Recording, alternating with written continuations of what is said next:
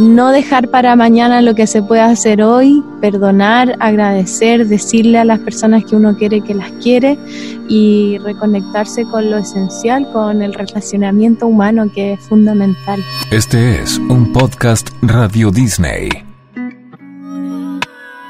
Luego de su triunfal aparición en el Festival de Viña del Mar, con gaviotas de oro y plata incluidas, la cantante chilena tuvo que adaptarse a las nuevas condiciones que nos impone el aislamiento, pero sin interrumpir su ímpetu creativo. Cambian las formas, pero el deseo de conectar con los sentimientos es el mismo. Primero que nada, qué gusto saludarte, que rico que estés bien. Y cuéntame, nosotros no hablábamos desde antes de que tú fueras al Festival de Viña. ¿Cómo fue esa experiencia de haber estado ahí en ese escenario con tu show soñado? ¿Te fue súper bien? ¿Te llevaste las gaviotas? También la admiración del público, la gente también como que reconoció a la, a la Denise Rosenthal ahí profesional sobre ese escenario. ¿Qué, ¿Qué te pasó? Cuéntanos sobre esa experiencia. Sí, la verdad que fue maravillosa, fue una experiencia totalmente enriquecedora, estar ahí es algo inexplicable, más sobre todo eh, teniendo el apoyo, el cariño de la gente, mucha gente se quedó a vernos a nosotras y la verdad que fue algo súper emocionante y, y gratificante de, de, vivir, sobre todo con las niñas que hemos hecho un equipo súper afiatado y que eh, habíamos trabajado mucho por estar ahí, así que feliz y guardo y atesoro ese momento en mi corazón hasta el final de los tiempos. Oye, ¿qué, qué sentías antes de salir al escenario? ¿Estabas muy nerviosa? ¿Qué hiciste antes de salir? Eh, la verdad que estaba bastante tranquila dentro del, de lo habitual de los nervios, ¿no? Como que claramente uno se pone un poco ansiosa, un poco eh, de adrenalina, pero estábamos tan afiatadas y tan concentradas en, en, cuidarnos entre nosotras, en generar este lazo de conexión, de concentración, que la verdad que, que entramos al escenario súper afiatadas y súper concentradas en hacer el mejor show de nuestras vidas. Y salió increíble. Gracias. ¿Y tú acostumbras a hacer alguna cábala o algo antes de, de subir a cualquier escenario? ¿Tienes algún rito? La verdad que el rito que siempre hacemos es, bueno, vocaliza, intento eh, calentar las cuerdas vocales, el cuerpo, reconocerlo, sentir el momento, eh, conectarse como con los pies en la tierra y luego de eso hacemos como un pequeño ritual todo el equipo, nos damos la mano, respiramos juntos y hacemos ejercicios que nos permitan como concentrarnos en, en que somos un todo, ¿no? Que si es que uno está mal, todos estamos mal, entonces eh, hacemos una pequeña concentración todos y todas juntas. Oye, y además en esa, bueno, en la pasada edición del festival fuiste jurado. ¿Cómo fue eso? ¿Fue entretenido? Fue, me imagino que agotador también, pero conociste gente nueva, hiciste buenas migas. Sí, fue entretenido, fue lindo, eh, disfruté mucho estar ahí, conocer a gente nueva, eh, conocer a talentos nuevos también, todos y todas las chicos que participaron eran increíbles, así que nada, feliz, sí. A esa altura nada hacía presagiar lo que vendría después en marzo. ¿Cómo te ha ido sí. en estos días de cuarentena, de estar en la casa, de no poder salir? ¿Cómo lo has hecho tú en estos días? Bueno, aquí la verdad eh, ha sido un proceso intenso, bastante profundo. Creo que es importante eh, observar estas situaciones desde la forma más constructiva y sana posible, ver de qué manera cada quien individualmente puede ayudar y aportar algo en pro de que salgamos lo mejor posible y salgamos pronto adelante de todo esto que está pasando.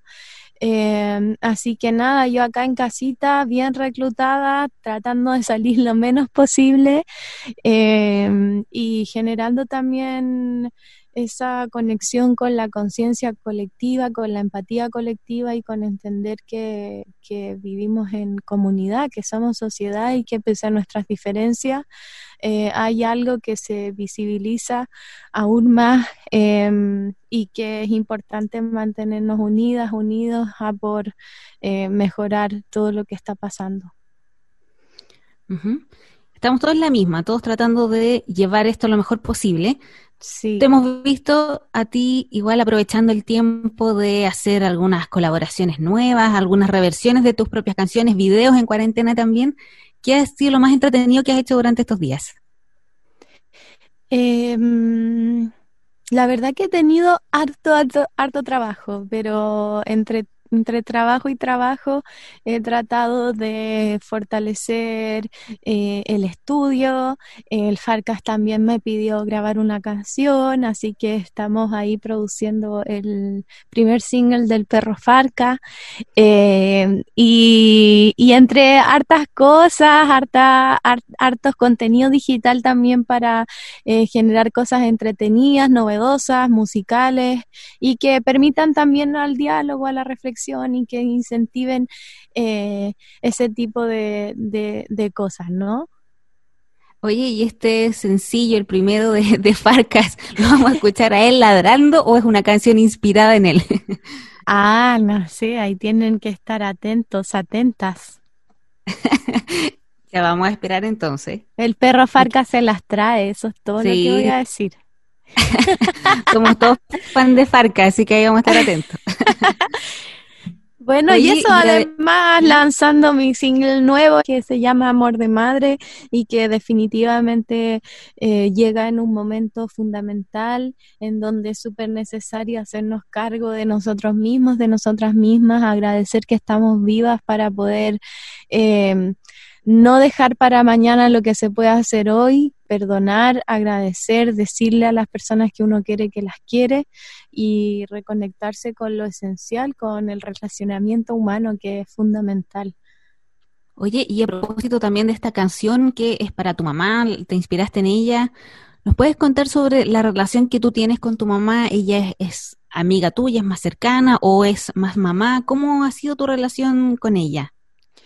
Mi madre es muy importante para mí, es la mujer que más admiro junto a mi abuela, junto a todo el linaje femenino que eh, me da el origen y las raíces de, de, mi, de mí, de, mi personalidad, de mi construcción como mujer.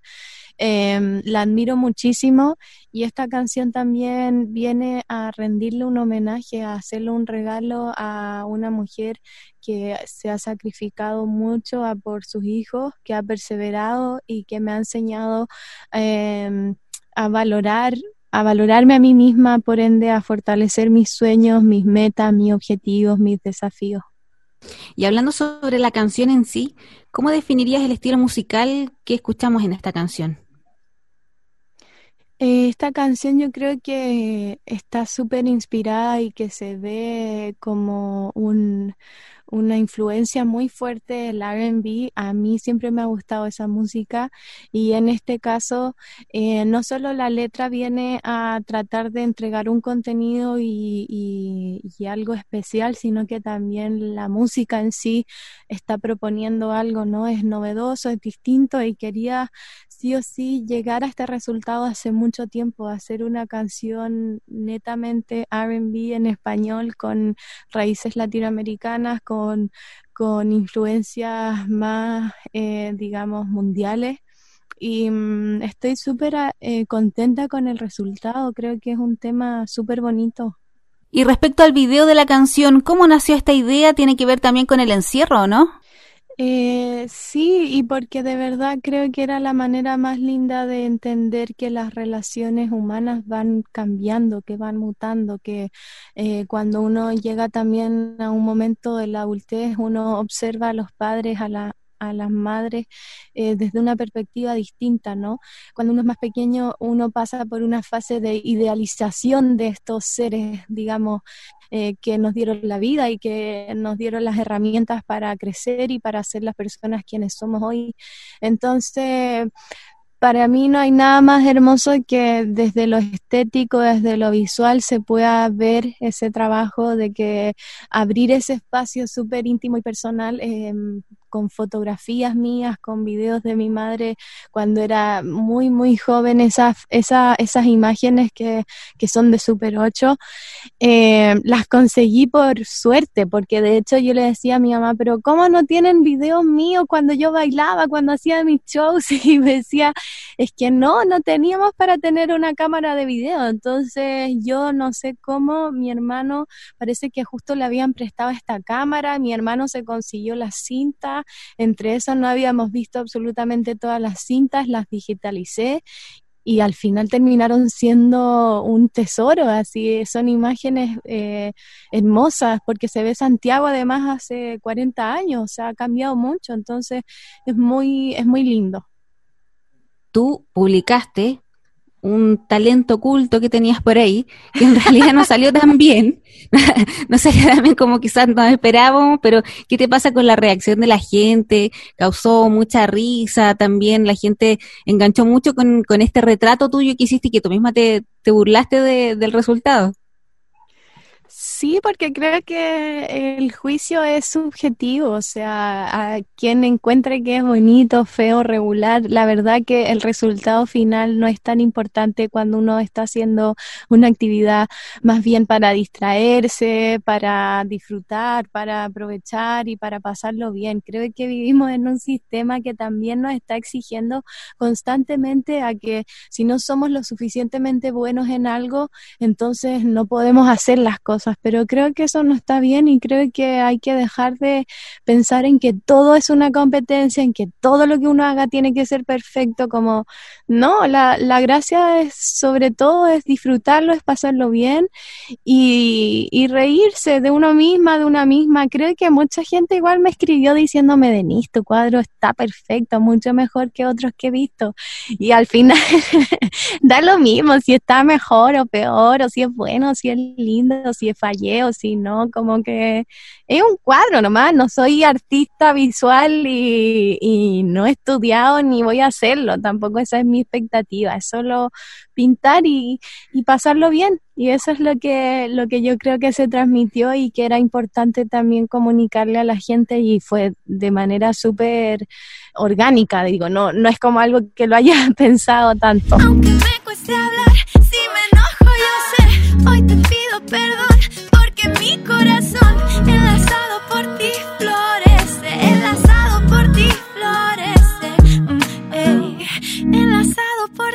Te invitamos a escuchar más podcast Radio Disney y a seguir nuestras redes sociales y quedar atento a tu radio para enterarte de todas las novedades de tus artistas favoritos. Enlazado por ti, flores.